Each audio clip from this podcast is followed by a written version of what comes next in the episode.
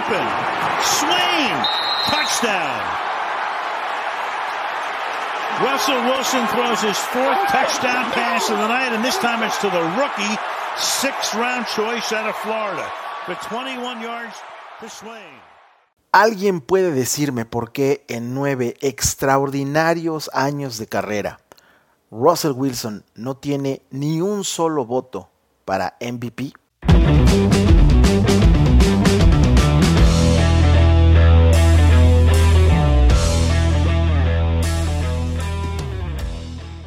Bienvenidos a Aquí Solo Fútbol, el podcast. Estamos en el episodio 6. Sí, es verdad que apenas vamos a iniciar la semana 3 de la temporada 2020 de la NFL, pero lo que Russell Wilson, quarterback de los Seahawks, está haciendo en esta incipiente temporada es sencillamente impresionante. Wilson es líder de la NFL en porcentaje de pases completos con 82.5, el más alto de la historia de la historia de la NFL después de las dos primeras semanas.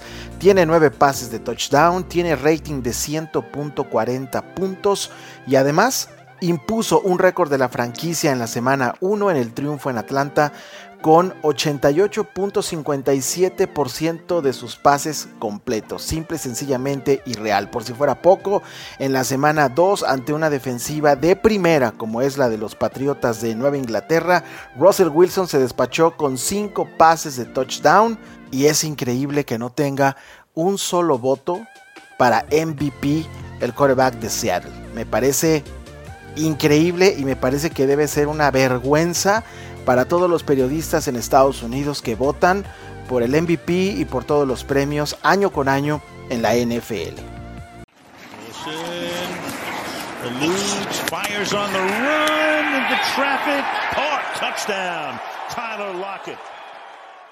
Russell Wilson, como ya les había mencionado, tiene nueve pases de touchdown en este inicio de temporada, lo cual es segundo en todos los tiempos, únicamente detrás de los 10 touchdowns que lanzó Patrick Mahomes en las dos primeras semanas de la campaña 2018. Wilson necesita otros cinco pases a las diagonales, no lo descarten, ¿eh? no lo descarten, para superar a Matt Ryan en el tercer lugar de todos los tiempos, con más pases de touchdown en sus nueve primeras temporadas con 241. Y también necesita cuatro victorias más, que por supuesto que se van a dar, para empatar a Peyton Manning en el primer lugar de la NFL como los corebacks con más triunfos en sus nueve primeras temporadas en la NFL con 92. Por el momento, Russell Wilson tiene 88 y no tiene un solo voto de MVP. Este coreback estelar, elite, que ya llevó a su equipo a dos Super Bowls y ya tiene un anillo de campeón. No me explico no me cabe en la cabeza cómo es que Russell Wilson no tenga un solo voto para MVP en estos nueve increíbles años en la NFL. Pero pues así son las cosas. No todo es justo en esta vida y no todo es justo o no todo ha sido justo para Russell Wilson, quien tiene un arranque impresionante y si mantiene ese paso, lo cual obviamente es muy complicado, pero está montando una temporada calibre MVP y esperamos desde este humilde podcast que finalmente ya le den al menos un voto para MVP en 2020 a Russell Wilson. Nos vamos a los picks presentados por London Betting Shop.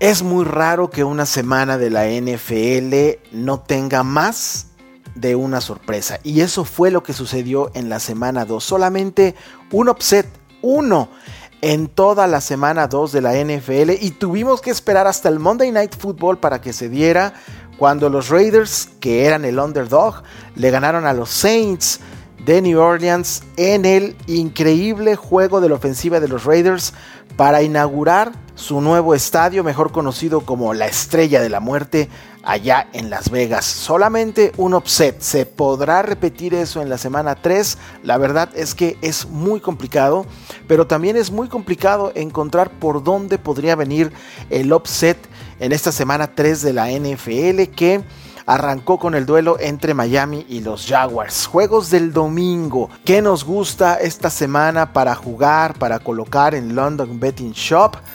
Ya lo saben que London Betting Shop es la mejor opción no solamente como casino, sino también para cualquier apuesta deportiva que ustedes gusten y manden. Es su mejor opción. ¿Qué nos gusta? Bueno, la verdad es que hablábamos de los Raiders y es bien complicado. Dos cosas, que los Raiders puedan jugar así otra vez ahora como visitantes y que los Patriots de Bill Belichick pierdan dos partidos de manera consecutiva más cuando van a jugar como locales. Los Patriots son favoritos por cinco y medio y la verdad yo tomaba con todo gusto y tomaré con todo gusto esos cinco y medio puntos en favor de los Patriots. También me encantan los cuatro puntos eh, de handicap que tienen los Pittsburgh Steelers y su enorme gran defensiva Blitzburg.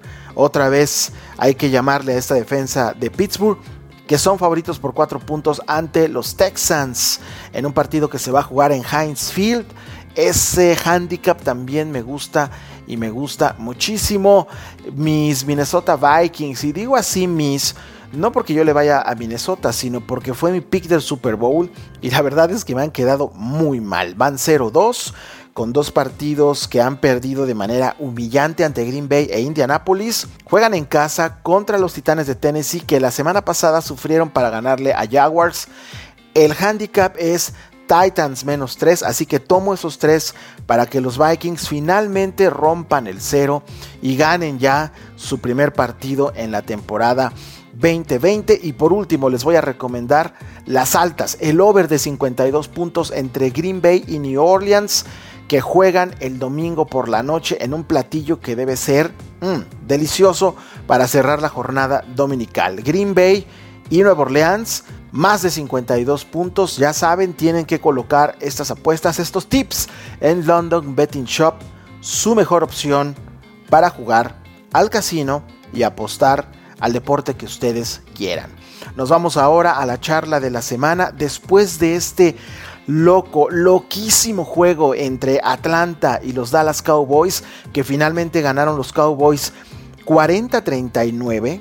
Tenía que hablar con alguien, tenía que hablar con uno de los reporteros de habla hispana mejor calificados en Estados Unidos, Carlos Tapanaba, que cubre a los Cowboys desde hace 20 años y que conoce a la perfección no solamente lo que sucede en el campo, sino también lo que pasa en el interior del equipo, en los vestidores de los Dallas Cowboys.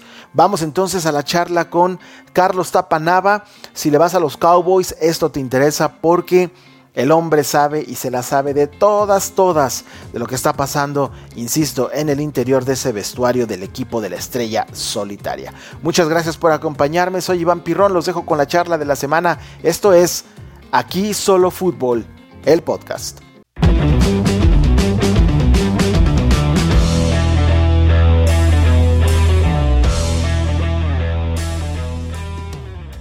Amigos de Aquí Solo Fútbol, el podcast, bienvenidos al episodio 6, episodio 6 de este naciente podcast que ya les conté que finalmente me animé a hacer. Obviamente si estás aquí es porque te gusta el fútbol americano, porque te gusta la NFL.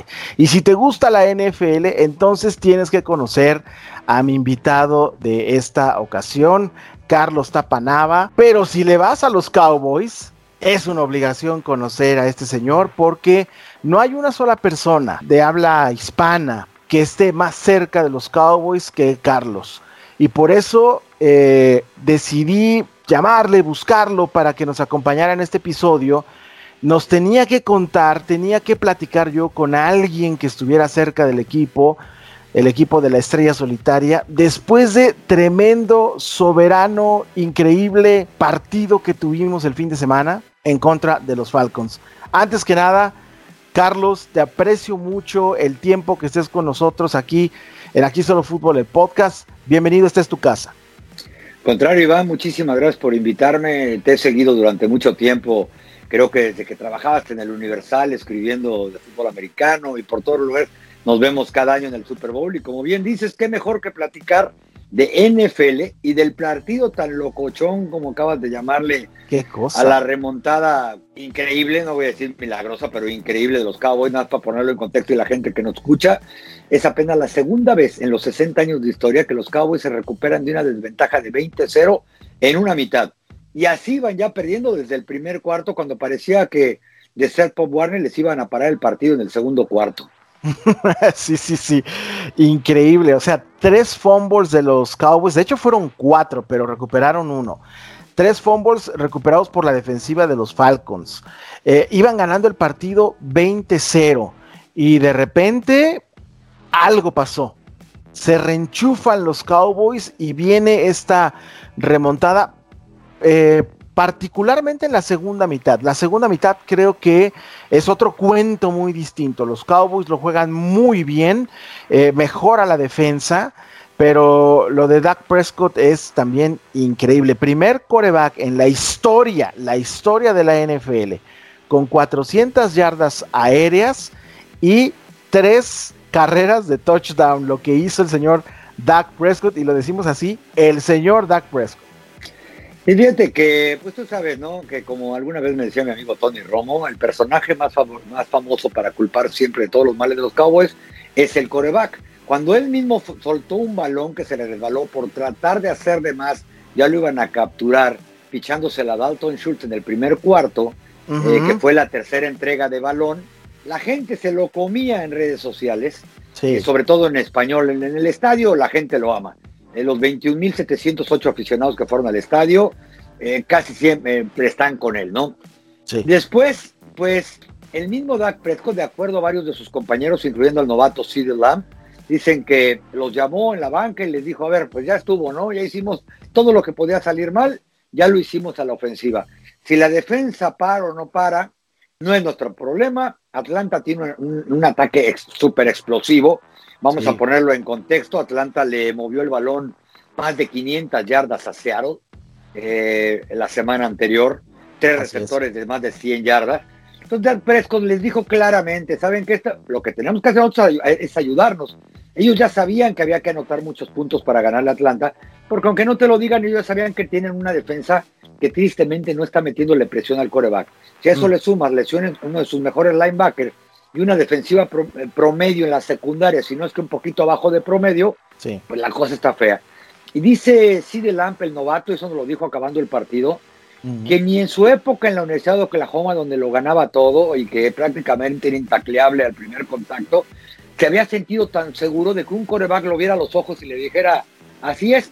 Y incluso él dice que le, le respondió, da cuentas conmigo para lo que sea a partir de ahorita, échame ese balón que vamos a ganar. Lo demás es historia.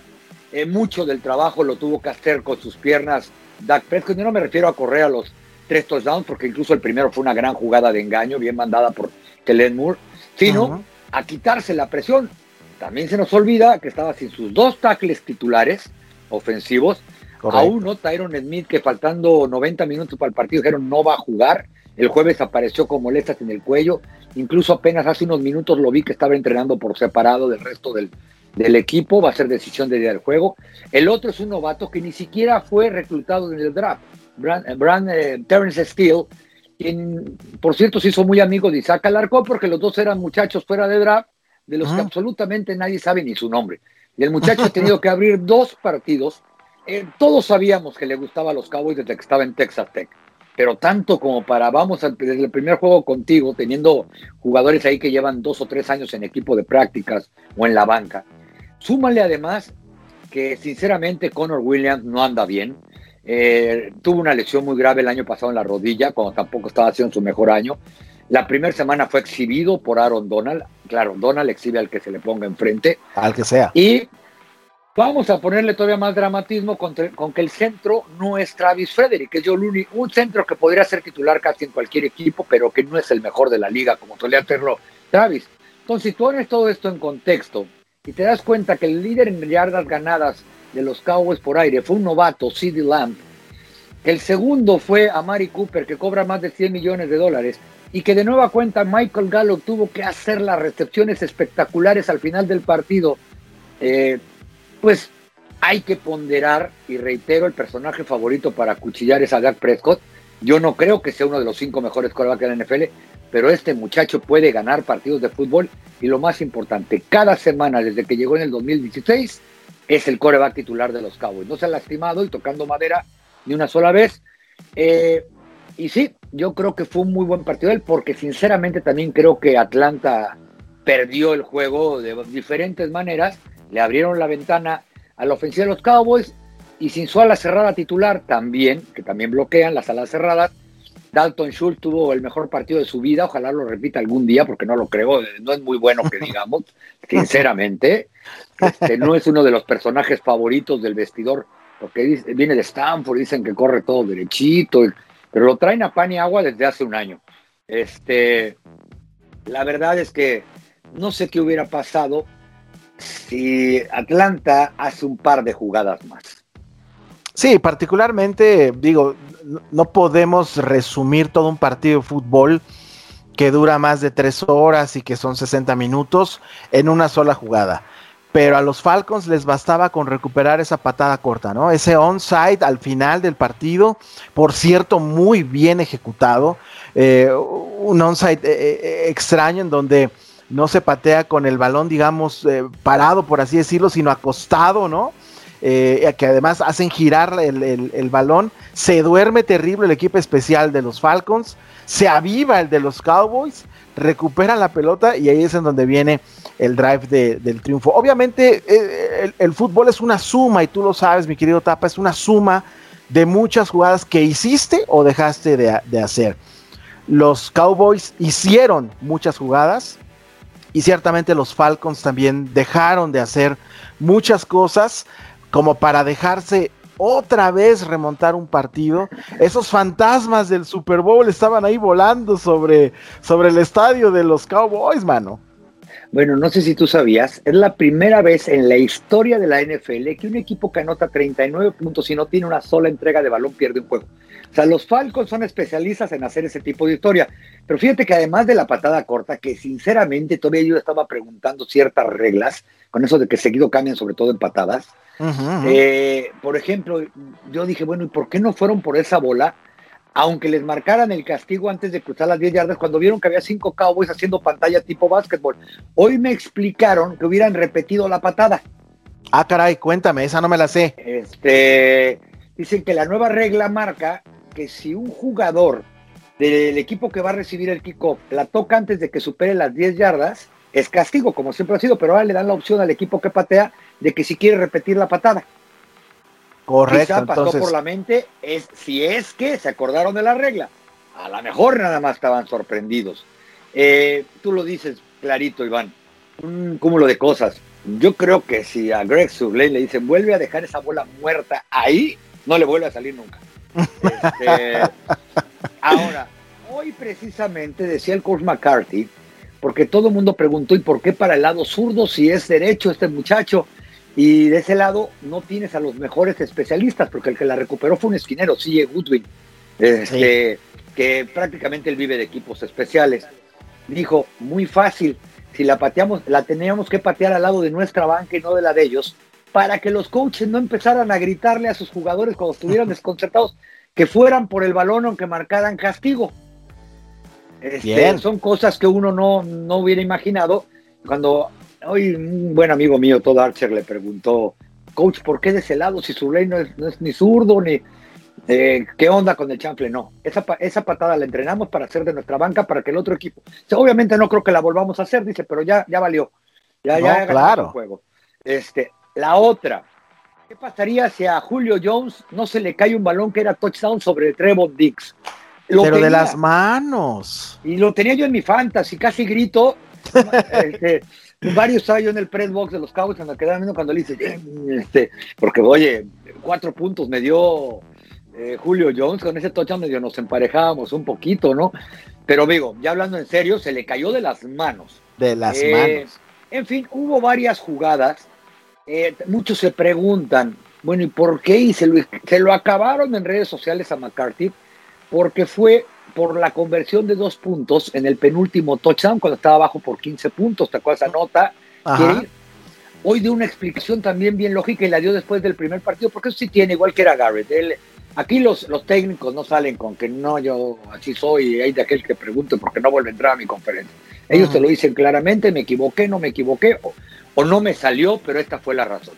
Eh, él dice que viendo la analítica, que últimamente los coaches la usan para todo, se dio cuenta que del 2001 a la fecha, las 10 las 10 este, diferencias en un juego en el último cuarto, cuando dentro de los 5 minutos se iba perdiendo por 15 puntos, la gente se las había, se la había jugado en el segundo touchdown para ir por el empate. ¿Qué pasa? Nadie lo hizo en esos 10 conversiones, nadie. Del 2001 a la fecha, de 10, de 10 este, partidos que tuvieron 15 puntos abajo, el equipo que anotó dos touchdowns al final y que decidió ir por la conversión en el segundo touchdown, ninguno la hizo. Dice, entonces, según él, empezaron a razonar. Dice que esto fue desde cuando estaba aburrido en la pandemia. Y dijo, bueno, fallas en el último y ya no puedes hacer nada. Dice, prefiero saber a qué le tiro faltando cuatro minutos y medio que cuando faltan cuatro segundos se anoté el segundo y no anotó la conversión, pues lloras. Dice, dice, no crean que fue, vámonos por él. o sea, de otra explicación lógica sí, claro. a lo que había sucedido. Dice, bueno, ahí me di cuenta que estaba abajo nueve puntos, pero todavía me quedaban cuatro minutos y medio.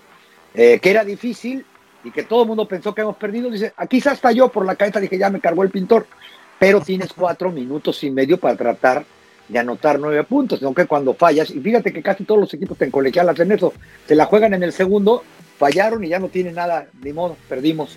O sea, no tienen otra opción. Pero bueno, un partido, un partido raro, emocionante. Y bueno, pues obviamente también McCarthy da muchas explicaciones cuando gana, ¿verdad? claro, claro, claro. Y fíjate que eh, eh, los equipos especiales de los Cowboys hacen la, jugada grande y la jugada que se va a quedar en nuestra memoria, ¿no? Ese, ese onside kick. Pero hay que recordar que en el transcurso del juego, en dos ocasiones trataron de sorprender a los equipos especiales de los Falcons con jugadas sorpresas desde formación de patada de despeje. Justo mencionaste a CJ Goodwin. Eh, a Goodwin precisamente le tiraron un, pase. No sé si Goodwin se resbala entre que el pase es retrasado, entre, que él se resbala y es incompleto. Y después viene otra jugada eh, sorpresa del equipo especial de los Cowboys y tampoco les, les sale. O sea, todo pintaba para que la, crítica fuera masiva, ¿no? A, eh, eh, partir del, domingo en la tarde y el lunes y, nos acabáramos a McCarthy y nos acabáramos a los, a los Cowboys. Al final, todo eso medio, medio se olvida, ¿no? Sí, pues acuérdate lo que decía el gran Bill Parcells, a quien me tocó cubrir mis primeras dos temporadas con los Cowboys, 2004 y 2005. Decía, ganar cura todos los males. Sí. Dice, en la NFL tú ganas, llegas el lunes al vestidor y todo es chiflar y cantar, así hayas cometido seis fombos, así te hayan metido 500 yardas por pase, así. Dice, en cambio perder enaltece todos los males. Es decir, un problemita sí, la prensa lo hace de este tamaño. Mira, acuérdate, también ser tenía un dicho, dice, yo escuché en Nueva York, donde la prensa es dura. Pero no hay nada como Dallas, dice, porque aquí aparte de que tengo enfrente a 60 reporteros un lunes cualquiera, dice, les tengo que contestar como fans enojados porque todos le van a los mendigos Cowboys, decía. Entonces aquí tengo reporteros haciéndome berrinche este, el, lunes, ¿no? Y eso creo que tiene su parte de razón, por un lado. Por otro lado, esa jugada de CJ Woodwin, yo creo que se combinaron, como bien dijiste, las dos. Él se resbaló tratando de regresar por el balón. Eh, el juego lo volví a ver ayer en la mañana, como parte de mi trabajo, pues de saber más o menos algunas cositas que se te van, sobre todo cuando estás en el estadio, cuando me mandaron al, al palco de prensa, que es la primera vez que tengo que ver todo el juego desde el palco de prensa, desde que inauguraron el estadio. Eh, generalmente yo traigo una credencial que me permite ver el juego en la cancha. Es la primera vez en ese estadio que y la verdad no me gustó la experiencia, ¿eh? Se ve muy chiquito desde arriba o lo tienes que ver por la gran pantallota. Este, estaba completamente solo. Es probable que si completa el pase sobre touchdown, Goodwin es el segundo jugador más rápido de los Cowboys en las 40 yardas. Nadie lo iba a alcanzar en campo abierto. Eh, si tú recuerdas, el año pasado dos veces lanzó pase Chris Jones, el pateador, y lo hizo perfecto. Le da coreback en preparatoria. O sea, si con alguien vas a mandar el balón por pases con Chris Jones, y le falló. Y él también dijo, bueno, pues ya córtenme una mano, fallé. Este, la que yo no entiendo, sinceramente, fue el segundo, el la segunda vez que se lo jugaron. Entiendo la situación y quizá yo hubiera hecho lo mismo. A veces los equipos necesitan un jalón de orejas, un balde de agua fría, algo. Cuando estás perdiendo con todo ese puño de fumbles que tú acabas de mencionar, 20 en el primer cuarto, nada te sale, a tu coreback lo traen a pan y agua porque su línea no detiene nada, hay que hacer algo.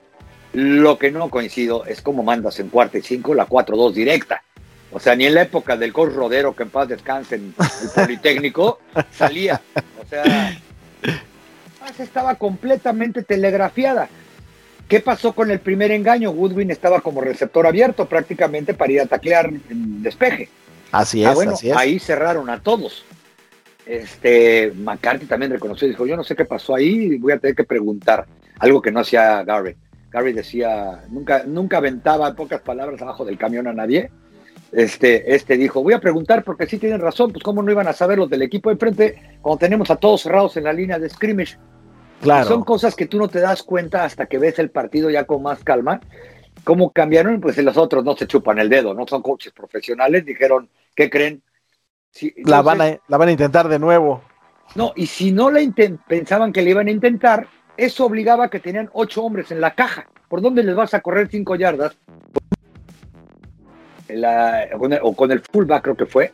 Sí, con el cinco, fullback. Cinco yardas. Pero bueno, la ventaja es que ganaron y el propio McCarthy, tú lo acabas de decir, lo primero que dijo, y lo dijeron todos los Cowboys, la defensiva no sabe dónde esconderse. Dijo, estos milagros no pasan más que una vez cada 20 años. O sea, o jugamos defensa y dejamos de soltar el balón, o nos van a pasar cosas muy feas en Seattle. Sí, y justamente eh, ahora iba a eso, estimado. ¿Sabes por qué? porque Parcells tiene toda la razón, ¿eh? Y tenía toda la razón en ese momento. Eh, ganar en la NFL y yo creo que cualquier deporte de repente eh, borra y deja atrás en un segundo plano las cosas que se hicieron mal. Pero tú mejor que nadie sabe que si hay algo que no está funcionando en Dallas es la defensiva y que yo lo pongo en, mis picks para as.com, eh, que, que Dak Prescott se vaya acostumbrando a los tiroteos, ¿eh? Dak Prescott tiene el arsenal para jugar tiroteos con el que tú me digas, hermanito, ¿eh? Con el que tú me digas. Con Amari Cooper, con CeeDee Lamb, con Gallup, Dios mío, ponme a la defensa que tú quieras y Prescott les puede tirar 400 yardas. Pero me parece que la defensa, tarde que temprano, tiene que dar uno o dos pasitos adelante porque si no, eh, es demasiado el peso para una ofensiva. Pero tú que estás ahí cerca, dinos cómo lo ves. Completamente de acuerdo contigo. Eh. La defensa no solo tiene que comenzar a detener, eh, como dicen en el básquetbol, haz un stop y nosotros tratamos de ganar el partido. Porque como tú bien también dijiste, esto van a ser tiroteos, pero en algún momento, como sucedió el domingo, tienen que detener aunque sea una o dos series si es que los Cowboys aspiran a ganar por un lado. Por otro lado, pues, las noticias tampoco son tan buenas esta semana. Hace dos horas el Coach McCarthy nos avisó que Chidobe Abusi fuera por un buen tiempo, dos o tres semanas, eh, tendón de la corva, eh, hamstring, como dicen aquí los americanos, salió lastimado el partido, así jugó medio tiempo. Eh, de Marcus Lawrence, no sé si se diste cuenta, casi no jugó la segunda mitad. No es que él esté jugando de lo mejor, es más, yo creo que desde hace un año no juega nada. Cinco capturas para un tipo que gana más de 100 millones de dólares. Por más que las estadísticas digan es que trae el doble bloqueo, entonces permite que otro haga la jugada, y es que él es el que mete la presión, y papá. Pa, Aaron Donald le meten tres, y de todos modos el tipo llega con diez y media capturas al Pro Bowl. Por lo menos, ¿no? Sí, señor. Eh, cuando él firmó por 100 millones, sabía que él iba a ser el foco de atención en esa línea que no salga el jueves a disculpar, no, es que a mí me mandan todo y uno me llega abajo, porque así se las gasta de Marcus. ¿eh? ¿eh? habla demasiado y hace poco en la cancha, pero bueno, está mal de una rodilla, no saben si va a jugar el próximo domingo, es decisión de día de juego. Eh, desde que empezaron la, pretemporada, pues les quitamos a Gerald McCoy. Fuera de eso, la verdad es que queda muy poco, ¿eh? este, a pesar de que hicieron algunos refuerzos como Evan, Everson Griffin, tuvo su primera captura, Aldo en el media tuvo una captura. Son las únicas dos en toda la temporada. De dos tipos que son nuevos. O sea, ahí tienes un problema grave. Luego, Tyreek Hill, el muchacho que reclutaron hace un año, es bueno para parar la carrera, pero con, con, el peso que tiene, lo voy a decir elegante, es difícil que le llegue un coreback. Don Taria Pop, tú lo conoces, ¿no? Son puros kilos de rock. Muy bueno para parar la carrera. Sí, sí, sí. Es difícil que se muevan rápido. Entonces, súmale que buena parte del trabajo de un liniero defensivo es evitar que les llegue el bloqueo rápido a los linebackers. Jalen Smith es el único titular y cada vez que reacciona ya está cinco yardas atrás porque no le están frenando el bloqueo y otro está reaccionando lento. No, no está teniendo un buen arranque de temporada con todas sus letras. Eh, Joe Thomas no estaba eh, calculado que iba a tener que jugar en vez de Leighton Van Der Esch, quien venía como nuevo de la lesión de cuello, pácate las fracturas, ¿no? Y también Paul Sells decía alguna vez, ¿no? Los mejores jugadores son los que están en el campo, te llames como te llames. O sea, un jugador lastimado, por más que a mí me digan que este es papas fritas, pues si no juega, que siga haciendo papas fritas en su casa, ¿no? Viendo el partido por su televisión. Claro. Este, ¿Cómo se llama? Fuera de Joe Thomas y Jalen Smith, no hay nada. Eh, Justin March, jugador de equipos especiales, lleva ahí tres años y de ahí no va a pasar. Tan es así que no le dieron juego. Luke Gifford, el único otro linebacker en el roster antes del partido del domingo, eh, pasó todo el año anterior como novato, agente libre, lastimado todo el año. Eh, no hizo pretemporada, por lastimado también Luke Gifford. Tienen una puntería para linebackers lastimados. Y Sean Lee, ahora dicen que son de seis a ocho semanas porque lo operaron la semana pasada. No ha entrenado un día desde que se equiparon los Cowboys en agosto. Entonces no cuentas con él. Claro. Súmale Anthony Brown, eh, un esquinero titular en la lista de lastimados, por lo menos tres semanas. Ahora Chido Abusi, porque eso es lo que hay. Es decir, yo no a veces no entiendo a la gente que todos los días me preguntan en redes sociales y se los agradezco mucho. ¿A quién van a traer? Señores, los buenos jugadores ya están en un roster. Los jugadores no vas al mercado en la tercera semana y están, y están ahí, ¿no? Todas las semanas es ¿A quién van a traer? Sí, eh, Clay Matthews ya dijo que él no quiere jugar este año. O sea, dijo, bueno, hay pandemia, nadie me firmó. A lo mejor alguien lo convence más adelante, pero ahorita él dice que tiene sus ahorritos para no chambear y evitarse broncas pandémicas. Y hablan de Earl Thomas, Iván. Sí, Yo he llegado a pensar que algo sucede que no sabemos con Earl Thomas, porque no son los Cowboys, son otros 30 equipos de la NFL que no le han llamado y estamos en la semana 3 y hay un montón de lastimados defensivos en todos los equipos. Así es, y yo creo que lo de Earl Thomas es muy claro, ¿no? Ha salido de los equipos muy mal, peleándose con los coaches, peleándose con los compañeros, le pintó un dedo a su, a su coach, ¿no? Cuando iba, iba en el carrito, este, saliendo lesionado, le pintó un dedo a la banca de su propio equipo. Caray, o sea, de repente eh, yo lo he dicho también y lo he escrito también en redes sociales. A ver, o sea, Jerry Jones no está ahí para regalar el, dinero a nadie, ¿eh? A nadie. Lo que ese hombre trata de hacer es una inversión. Trata de poner en el campo y trata de armar un roster con los 53 jugadores que él cree que son los mejores para su equipo. Pero eso no quiere decir que vas a firmar a un tipo que es eh, conflictivo y que lo único que va a hacer es destrozarte o ponerle o meter un ruido extra que no se necesita en un vestuario como en el como el de los Cowboys. Las, noticias que nos acabas de dar ahora, lo de Chido y en fin, o sea, todas estas eh, lesiones confirman lo que pienso.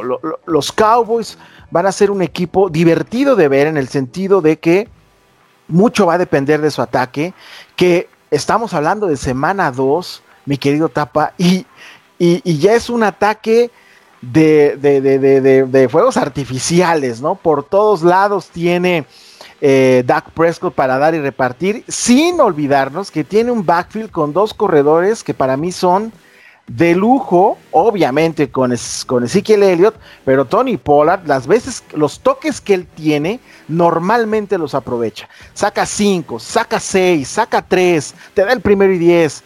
Eh, vaya, es, eh, eh, el backfield y en, términos generales, el ataque de los Cowboys, no sé cómo lo veas, cierto, los, los, los huecos y, y lo que le puede doler a la línea ofensiva, pero de los jugadores de habilidad, están que no les duele nada, ¿eh? No, y déjame decirte, Tony Pollard es uno de los mejores regresadores de patada en la historia del fútbol americano colegial. A él lo habían traído para eso, porque los Cowboys no regresan una patada de despeje desde que creo que yo jugaba en Liga Mayor, ¿no? O sea, no me acuerdo de, de kickoff, creo que el último fue Félix Jones, imagínate. Y bueno. Félix Jones, wow. cuando no firmaba así Elliott y le tuvieron que dar entregas de balón, Garrett y toda la ofensiva voltearon a ver, oye, este muchacho también puede correr, ¿eh? y también puede cachar saliendo del backfield. Bueno, llega este año McCarthy y también, no, pues Tony Pollard sabe regresar patada, estamos explosividad.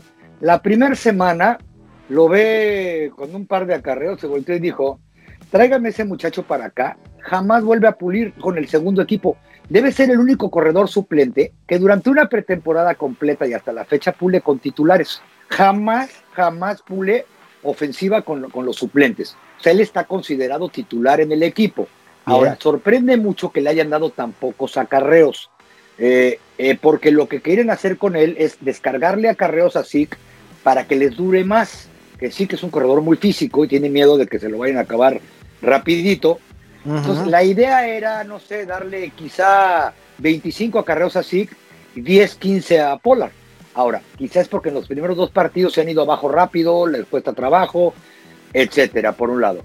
Por otro lado, lo que tú decías de la ofensiva. Mira, a muchos se nos olvida que contra los Rams en las últimas dos series, a Prescott le soltaron cuatro pases de las manos, incluyendo dos a Mari Cooper.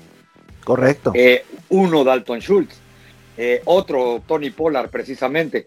Si no ha sucedido eso, quién sabe de qué estuviéramos estado hablando al final cuando ellos iban buscando por lo menos el empate. ¿no? Este, unos Rams con una defensa que acaba de dejar prácticamente parada a la ofensiva de los Eagles. Es decir, los Rams apalearon a los Eagles, ¿no? No es que les ganaron, no es que los, los apalearon. Eh, reitero, Atlanta le movió el balón más de 500 yardas, 450 por aire a Seattle. Eh, Seattle lo más que le pasó fueron 300, 299 yardas, que mal no me recuerdo, este Russell Wilson a la defensiva de Atlanta. Vamos poniendo ya también cosas en contexto a veces. Para que Prescott y la ofensiva de Dallas casi le hicieran 550 yardas a la defensa de Atlanta, no se las hizo algo, y sobre todo en un juego en el que iban perdiendo por 20-0 en el primer cuarto. Eh, y te voy a decir algo en a favor de esa ofensiva de los Cowboys. Todavía la gente no ha visto a Cedric Wilson en el campo. Creo que ya no a Brown. No, Brown fue el 85 que entró de la nada cuando estaba golpeado, en una que estuvo golpeado, creo que fue a Mari. lo metieron y casi se escapa touchdown. Los dos tipos llevaban tres años en el equipo de prácticas. Los prepararon para este año. wow. Eh, y pueden jugar al fútbol. Incluso una vez le dije a Isaac Alarcón, mira, deberían de hablar con Cedric Wilson, este muchacho. Estuvo tres años y este año que ha ganado desde la tercera semana, él fue el que más touchdowns anotó durante la pretemporada entre los scrimmage entre ellos. El que fue mejor pretemporada tuvo, este tipo se va a quedar, así que tú trabájale porque vas, puedes hacerlo, o sea, para eso los tienen ahí, para ver si algún día les pueden producir. Entonces yo creo que sí, tienes toda la razón. En la ofensa, ahora, ojalá la línea le dé tiempo a Prescott para pasar y le abra los huecos a Zika para correr, porque en dos partidos que ha corrido más con corazón y habilidad propia que con huecos enfrente de él. Cierto, cierto. Sí, eh, eventualmente estarán de regreso los dos tackles titulares. Eventualmente el propio Prescott también se sentirá mucho más confiado en la bolsa cuando ya tenga a sus tackles. Eh, ha mostrado inteligencia Dak Prescott. Yo, al igual que tú, no, no soy de la idea que Dak sea un top 5 en la NFL. Y para mí no vale lo que él está demandando. Pero también estoy consciente de algo, mi querido Tapa.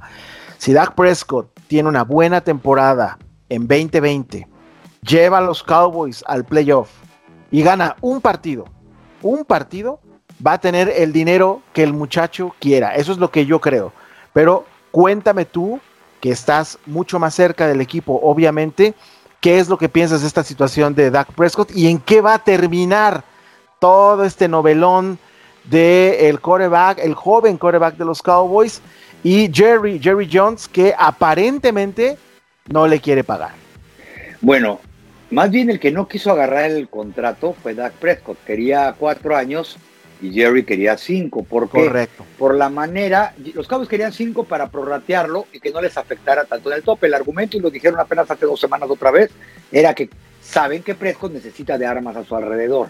En pocas palabras le dijeron, sabemos que no eres un top 5 y que tú no vas a ganar juegos solo, pero si te pongo tres receptores de 100 millones de dólares, estamos platicando y un corredor de 90 millones. claro, eh, claro.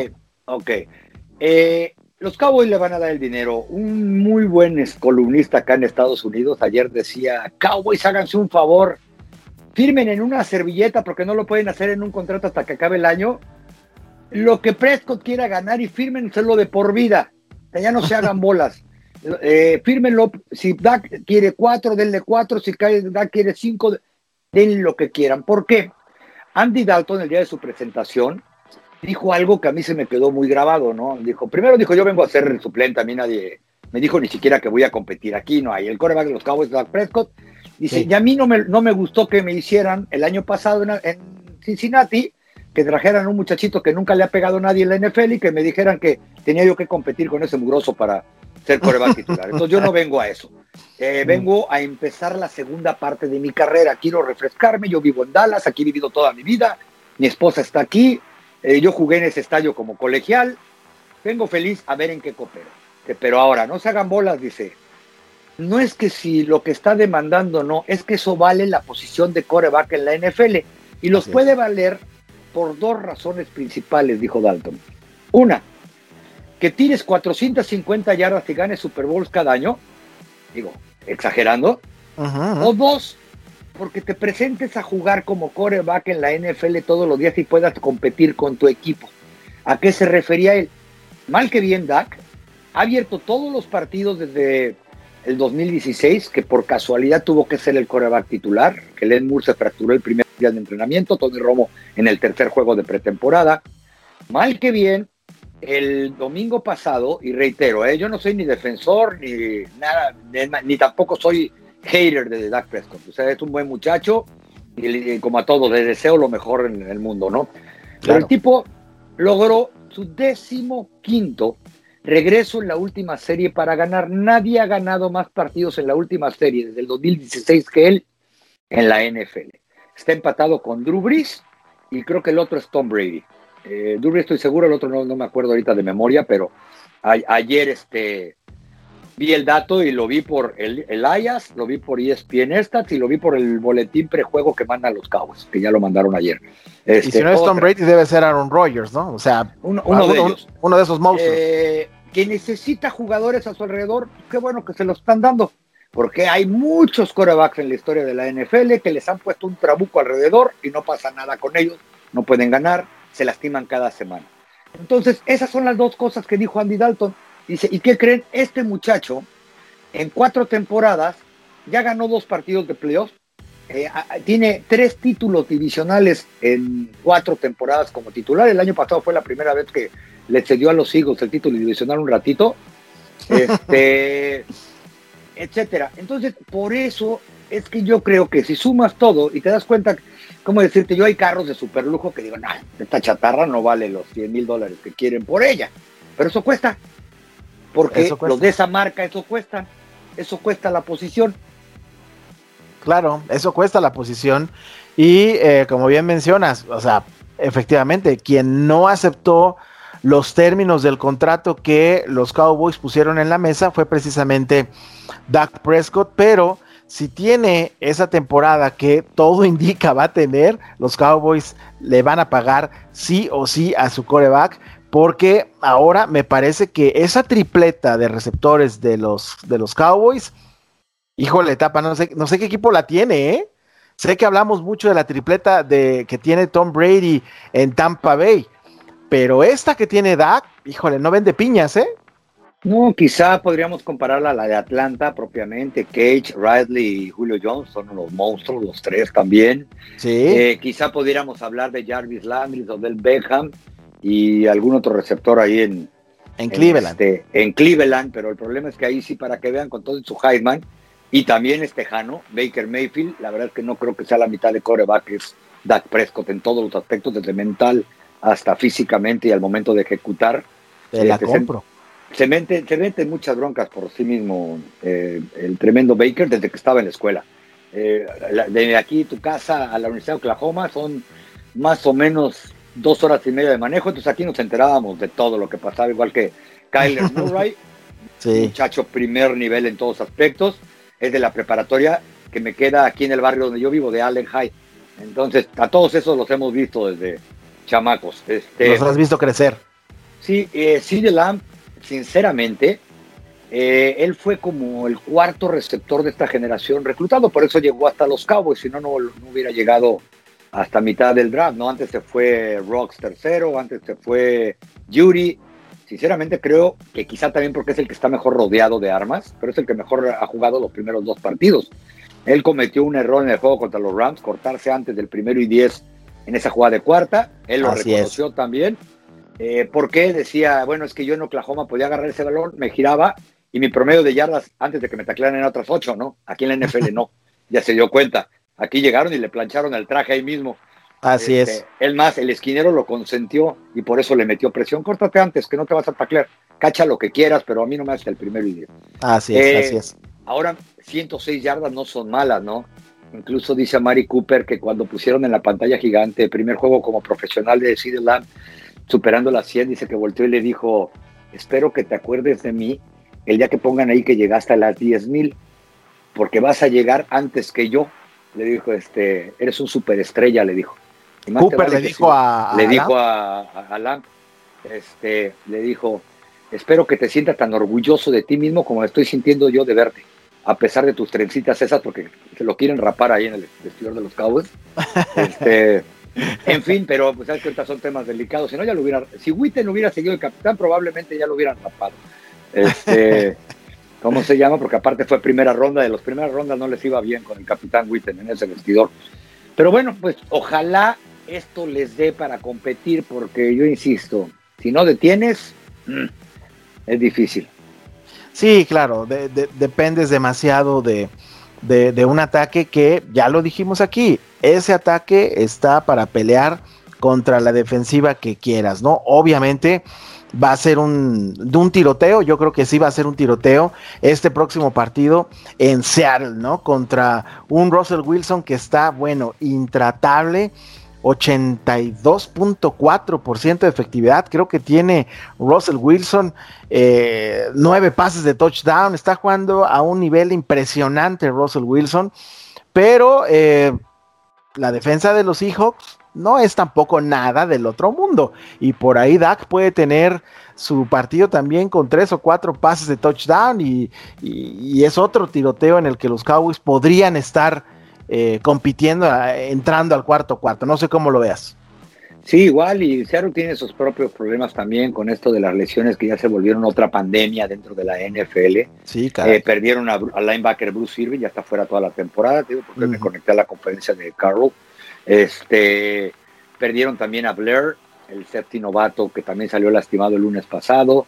Es decir, todos los equipos están batallando. Estoy completamente de acuerdo contigo. Si hoy fuera la votación para el mejor jugador de la, NFL, yo no sé si llamarlo MVP o no, pero el mejor jugador, yo se lo daba a Russell Wilson. Ese tipo ejecuta como cirujano. A mí me parece increíble que nunca haya sido el MVP de la liga. El año pasado también ejecutó como cirujano, o sea, no es que tenga un gran arranque de temporada. Eh, es joven, eh, llegó tan rápido al Super Bowl que todos pensaríamos que tiene 80 años, pero no, el tipo está en una edad para todavía tener sus mejores años por delante. Eh, hace jugar bien a todos los que están a su alrededor, porque tampoco es de que, tengan un arsenal de receptores que digan, wow, qué nombres. Eh, DK Metcalf es, una, es otro Calvin Johnson prácticamente. Jovencito, 22 años. va a ser difícil, pues ya vimos lo que sucedió contra Stephon Gilmore, que lo traía a pan y agua. Gilmore al momento que Gilmore se desesperó y empezó a tirarle trompos con puño cerrado, ¿no? Este, le, hizo ver su suerte, ¿eh? Le hizo ver su suerte al mejor, al mejor jugador defensivo de la temporada pasada. Le hicieron ver su suerte. Eh, el ataque terrestre de ellos es físico, fuerte. A Carson le gustan los golpes, le gusta bajar el casquito. Se me, se me hace, con la debida comparación, similar a Ezequiel Elliott, que ellos pudiendo salirse, a veces dicen, ah, para que la próxima vez te lo pienses linebacker para pasar cerca de mí, y en vez de darle a la derecha, le dan a la izquierda para este, meterle el casco en las costillas todavía a un linebacker que viene en plena persecución, ¿no? Sí, sí, sí. Eh, sí, yo, yo creo que sí, que va a ser un partido de puntos, que tienen que ponerse el overall a trabajar seriamente la defensa. Ojo, Chidobe Busi no va a estar. Obviamente los coaches saben más que yo y eso me queda claro, sobre todo cuando hablas después de un partido con ellos en temporada regular, que es muy diferente, quizá playoff, Super Bowl y demás, que hay 88 mil reporteros que a veces yo en el pasillo me tomaba la confianza de decirle a Cole Garrett, Cole Garrett, ¿por qué esto? Y el tipo con una sencillez te contestaba, ¿por qué esto otro? Y será quien sea, pero sabe más fútbol que yo. Este, igual que, que McCarthy, quien sea, ¿no? Will McClay, con el que desde que coachaba a los Desperados tengo buena relación, cuando llevó al mexicano Juan Wong a jugar con él. Yo todavía le digo coach, ahora es el gerente general del equipo, ¿no?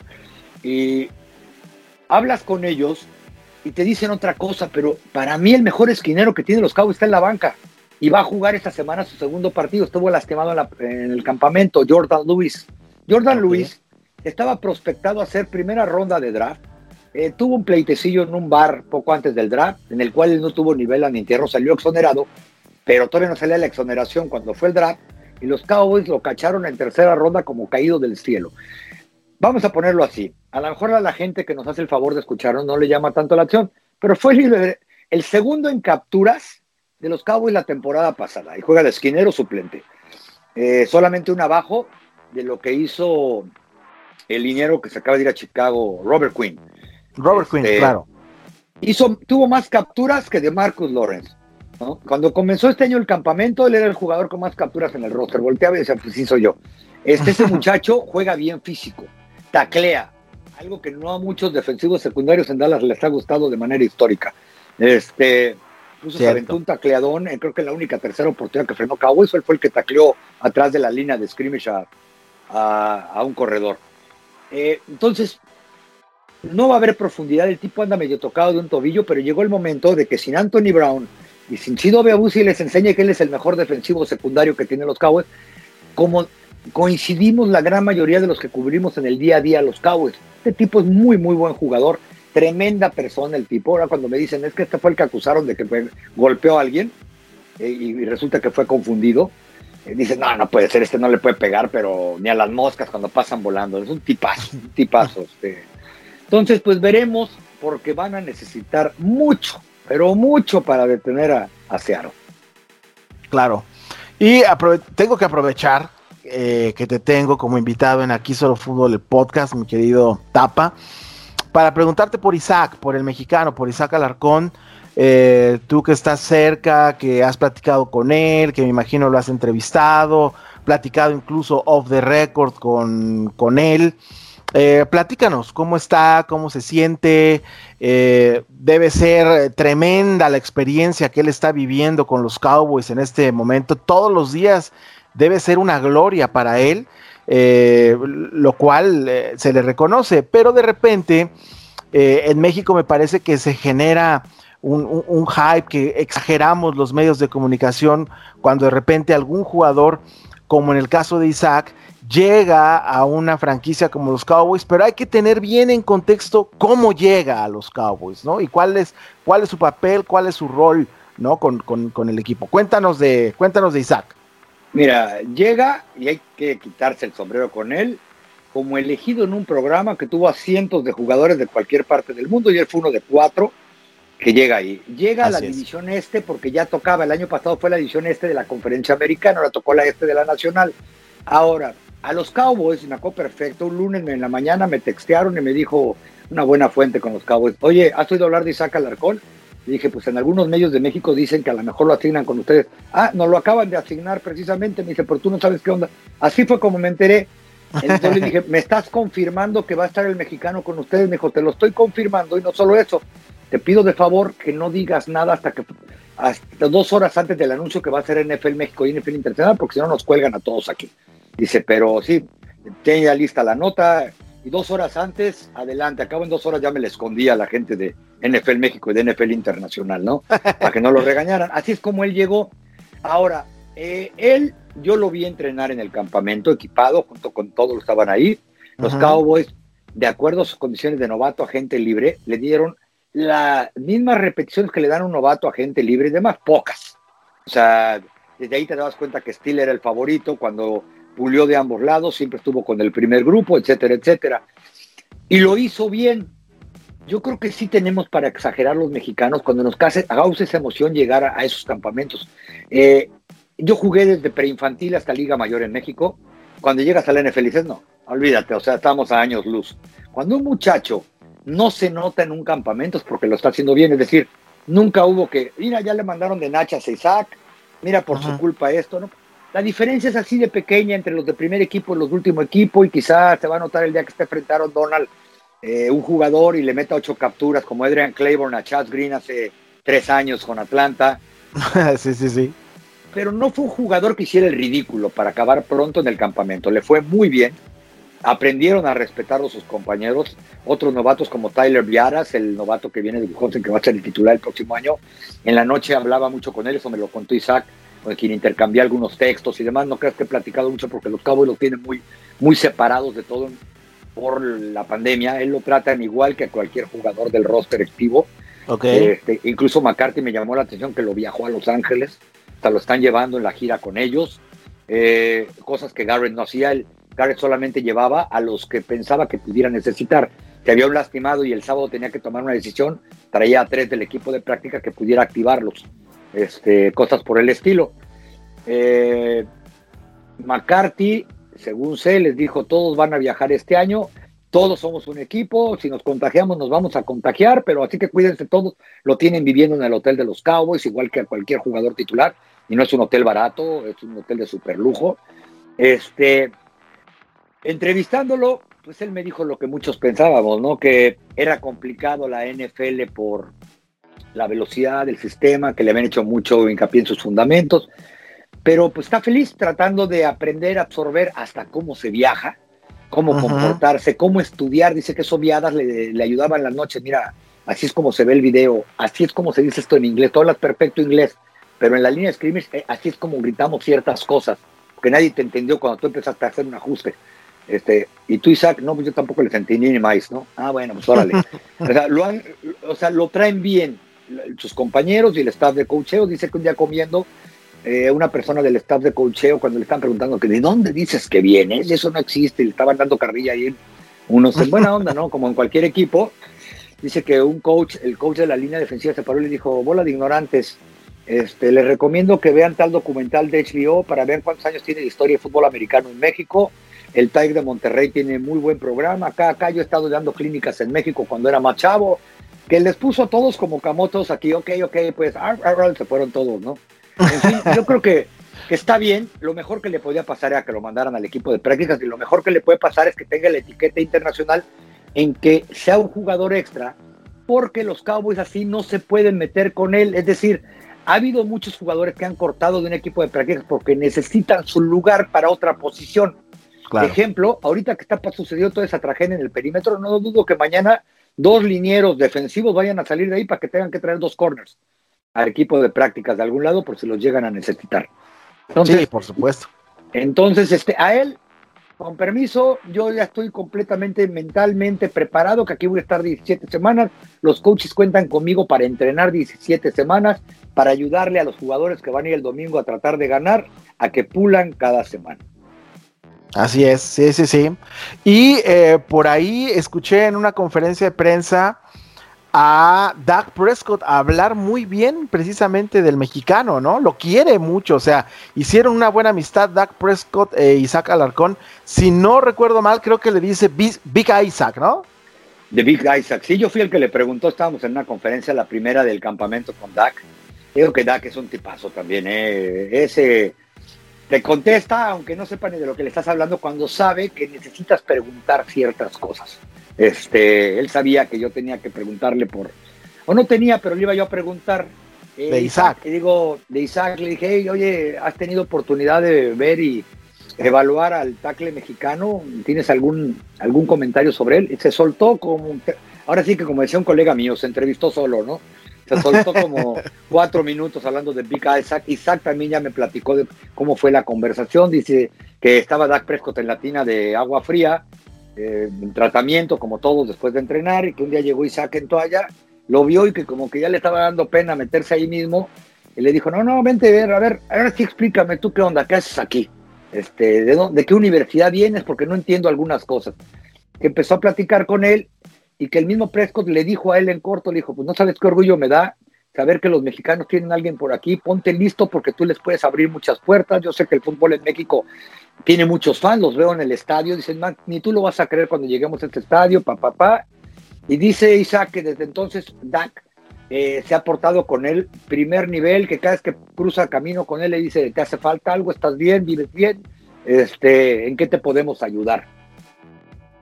Imagínate, ¿no? La calidad de, de Dak Prescott, que esos, eso que nos cuentas, mi querido Tapa, son pequeños, grandes detalles que eh, hacen la diferencia, hacen la diferencia en un equipo. Además, no te lo está diciendo ni te lo está ofreciendo cualquier jugador del, en el roster de los Cowboys. Te lo está ofreciendo el coreback de los Cowboys, ¿no? Que es, yo creo que una de las, uno de los tres personajes más importantes de todo el deporte en Estados Unidos es el coreback de los Cowboys. No importa quién sea, no importa cómo se llame, siempre va a tener todos los reflectores puestos en él y que se comporte de esa manera y que cuide eh, a, Isaac, digo, el mexicano debe estar encantado, ¿no? Con la franquicia. Sí, dice que en general todo se ha portado muy bien con él, que las pocas veces que ha hablado con el Cole McCarthy también se ha portado bien. Le pregunté qué opinión tienes de McCarthy, me dice, pues es el único coach que conozco fuera de los de México. Dice, pero está, está pendiente hasta del último detalle. De olvídate del entrenamiento, de lo que pasa con nosotros los jugadores, hasta en campamento y con los del equipo de prácticas como yo.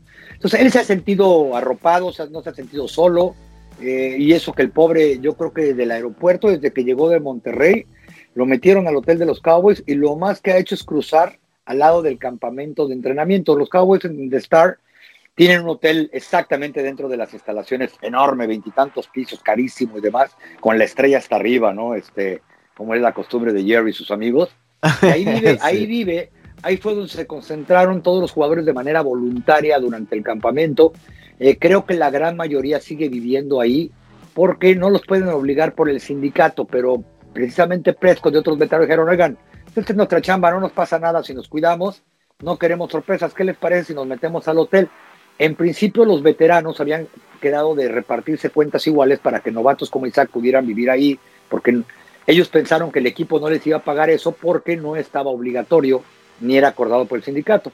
El hotel es de Jerry, también Jerry llegó y dijo, pásenme la cuenta, o sea, no está, no, al final no, no, no les cobraron, pero sí es de llamar la atención que entre 25 jugadores dijeron, nosotros vamos a pagar la cuenta de los novatos, de que estén ahí en, encerrados en el hotel, porque no queremos que nadie se contagie aquí.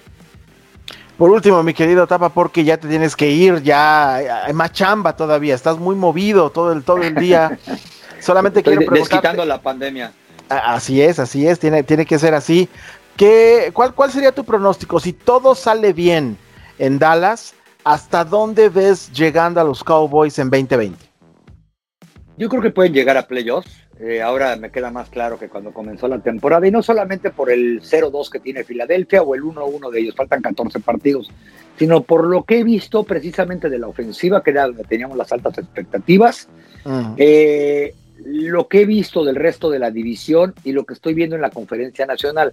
Ahora, eh, solía decir Tony Romo, ¿no? Ya llegando al torneo nos buscamos la vida, que es un torneo corto, se refería a los playoffs. Pues yo creo que igual los Cowboys, ¿no? Habrá que ver cómo va evolucionando el tema en general en esta temporada tan rara. San Francisco tiene medio equipo lastimado, tristemente. Eh, Cowboys tiene una buena cantidad, etcétera. Entonces yo lo único que creo hasta ahorita es que ellos van a coronar esa división y después, pues habrá que ver cómo están en el último mes de temporada ellos y el resto de la conferencia nacional para tratar de anticipar si por fin por lo menos pueden llegar a un juego de campeonato de conferencia, que a la ofensiva tienen el talento suficiente y siempre lo dije, no ahora porque no, hayan estado bien en dos partidos, a la, a la defensiva tengo mis dudas. Sí, ahí es en donde va a estar, ahí es en donde va a estar el dilema para los Cowboys, pero el ataque tienen para dar y repartir. Es Carlos Nava, se le conoce como Tapa, Tapa Nava, el reportero que cubre a los Cowboys como nadie, muy cerquita del equipo de la estrella solitaria. Este señor, a quien yo le agradezco muchísimo su tiempo y que nos haya acompañado en este podcast aquí Solo Fútbol. Mil gracias, hermanito. Te mando fuerte abrazo, que todo esté muy bien contigo y con tu familia. Igualmente, Iván, ya saben, ahí estamos cuando gusten, una buena platicada la que nos aventamos y un fuerte abrazo para ti, para todos los que nos hacen el favor de escucharnos y hay que cuidarse que esto no ha terminado la lucha contra el enemigo invisible, como dicen por ahí. Exactamente, todavía continúa. Muy bien, mi querido Tapita, te mando fuerte abrazo. Gracias por todo. Nos vemos, Iván. Gracias a ti, un fuerte abrazo. Bye, bye.